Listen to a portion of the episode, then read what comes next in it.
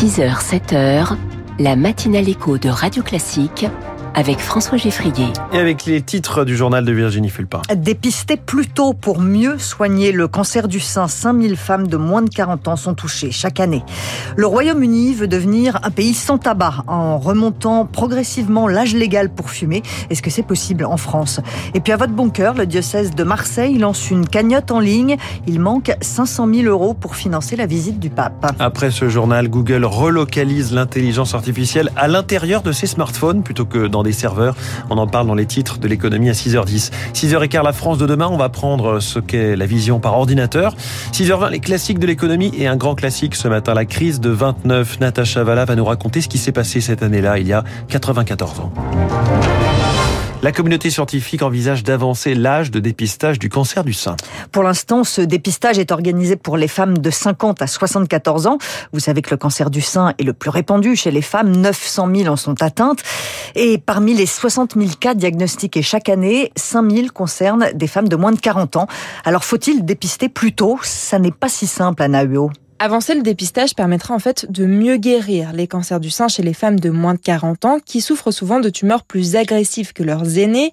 D'abord pour des raisons physiologiques, plus la femme est jeune, plus les cellules des seins se multiplieraient vite, mais aussi parfois pour des raisons de retard de diagnostic, explique Anne-Vincent Salomon à la tête du pôle theranostique de l'Institut Curie. Quand un médecin va voir une patiente jeune, le réflexe va pas être de dégainer tout de suite vers des examens complémentaires. L'immense majorité des boules dans le sein d'une femme jeune sont des adénofibromes, c'est-à-dire une petite boule fibreuse qui est strictement bénigne. Malheureusement, certains cancers peuvent pousser sous forme d'une petite boule ronde. Malgré tout, avancer l'âge du dépistage ne semble pas non plus pertinent car la technologie utilisée est en fait peu efficace chez les femmes jeunes, explique Claude Linassier, oncologue et directeur du pôle prévention de l'Institut national du cancer. La mammographie a son maximum d'efficacité après la ménopause, parce que avant la ménopause, il y a une prédominance de glandes mammaires qui font que les radiographies ne sont pas très faciles à lire. Chez la patiente jeune, les examens nécessitent plutôt le passage d'échographie ou d'IRM,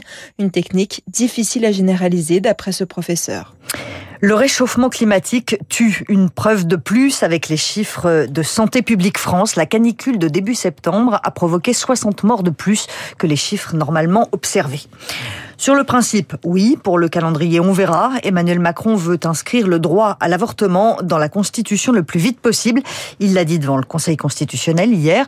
Le Sénat a déjà donné son feu vert, l'Assemblée nationale aussi, mais le président de la République n'a pas pris la main pour accélérer. La présidente du planning familial, Sarah Durocher, appelle ça une occasion manquée on a l'impression en fait qu'il a réaffirmé quelque chose qu'il avait déjà énoncé le 8 mars. Depuis sept mois, en fait, euh, on n'avait pas réentendu euh, Emmanuel Macron euh, parler de l'avortement. Hier, il a pu en effet redire sa volonté, euh, mais avec un engagement assez incertain, puisqu'on n'a pas de calendrier. On espérait euh, peut-être un projet de loi, que les choses s'accélèrent. Nous sommes un peu déçus. On a encore l'impression, en tout cas, que l'avortement est encore et toujours un sujet à part, et que euh, voilà, il y a une certaine crainte à poser ça dans le débat public et d'avancer de manière beaucoup plus concrète de la part du président de la République. Sarah Durocher au micro de Lauriane, tout le monde. Emmanuel Macron a aussi esquissé les contours de la réforme constitutionnelle qu'il imagine. On vient de parler du droit à l'avortement, mais le président veut aussi revoir les règles du référendum pour l'élargir au sujet de société. Les Restos du Cœur vont refuser du monde à partir du mois prochain et ce serait une première dans leur histoire. L'association avait déjà alerté sur ces difficultés au début du mois de septembre. Cette fois, l'échéance approche. Les restos ne sont pas dimensionnés pour accueillir 1 300 000 personnes. C'est 200 000 de plus en un an et l'association ne peut pas gérer cet afflux de nouveaux bénéficiaires. Radio Classique 6h04, le Royaume-Uni pourrait bientôt interdire progressivement la vente de cigarettes. la Nouvelle-Zélande l'a déjà fait autour des Anglais. Le Premier ministre veut rehausser d'un an chaque année l'âge légal pour fumer. L'objectif est d'arriver à une génération entière sans tabac. Est-ce qu'une telle mesure est envisageable en France? Loïc Josserand est président de l'Alliance contre le tabac et il a de gros doutes. Peut-être que l'exemple anglais aura plus d'impact que l'exemple néo-zélandais, je le souhaite. Emmanuel Macron souhaitait une génération sans tabac à l'horizon 2030-2032.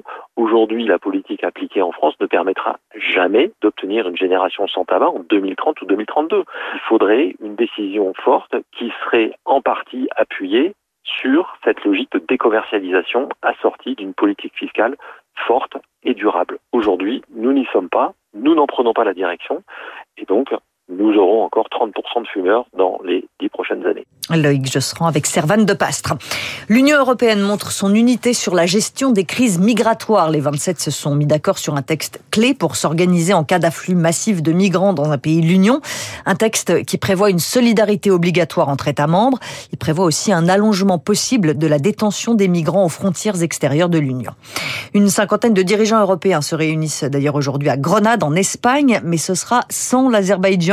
Le président boycotte en dénonçant les marques de soutien de l'Union européenne à l'Arménie. Un nom de discussion et enfin une action. Le Conseil de sécurité de l'ONU envoie une mission internationale en Haïti. Un millier de policiers kenyans vont prêter main forte à la police locale qui est complètement dépassée par le phénomène des gangs, Marc Tédé. 80% de la capitale, Port-au-Prince, est désormais aux mains des bandes armées. Depuis le début de l'année, elles ont tué plus de 2800 personnes. 1500 autres ont été enlevées. Et la communauté internationale se devait de réagir, mais seul le Kenya a fini par se porter volontaire, souligne le géographe franco-haïtien Jean-Marie Théoda. Le monde vient à notre secours, mais à reculons. 1000 policiers kenyans, leur mandat n'est pas d'éradiquer la violence, mais de seulement sécuriser les axes de circulation. C'est un service minimum. Tout juste de quoi faciliter l'organisation de nouvelles élections, alors que des changements politiques plus profonds seraient nécessaires. C'est ce qu'estime le politologue Frédéric Thomas, spécialiste d'Haïti. Le problème, c'est moins les bandes armées que les liens qu'elles entretiennent avec la classe politique et le monde des affaires. Or, ces liens-là ne vont pas être mis en cause. Il y a large frange de la population qui appelle à une transition pour lutter contre la corruption. Enfin, cette mission, approuvée et soutenue par les Nations Unies, ne se fera pas sous la bannière de l'ONU. Question de prudence. La dernière intervention des casques bleus là-bas après le séisme de 2010 reste associée à l'épidémie de choléra qu'ils avaient importée et aux abus sexuels commis par certains d'entre eux. Le spectacle est terminé. Donald Trump a quitté son procès pour fraude sur la valeur de ses actifs sous les colibets de la procureure générale de l'État de New York. L'ancien président des États-Unis accuse la procureure de fomenter un complot pour l'empêcher de revenir à la Maison Blanche. Les retraites complémentaires du privé vont être euh, revalorisées de 4,9% au 1er novembre. Et les partenaires sociaux se sont mis d'accord cette nuit. Une revalorisation de 4,9%, c'est au niveau de l'inflation. Ils doivent maintenant signer cet accord. Syndicats et patronats sont également d'accord sur un point, leur refus de voir le gouvernement ponctionner la Carco, le régime qu'il gère conjointement. L'addition, s'il vous plaît. Après la visite du pape, le diocèse de Marseille a fait les comptes. Il lui manque 500 000 euros pour boucler le budget de l'événement. Les dons des fidèles, des partenaires et des mécènes ont permis de récolter 1 800 000 euros, mais ça ne suffit pas.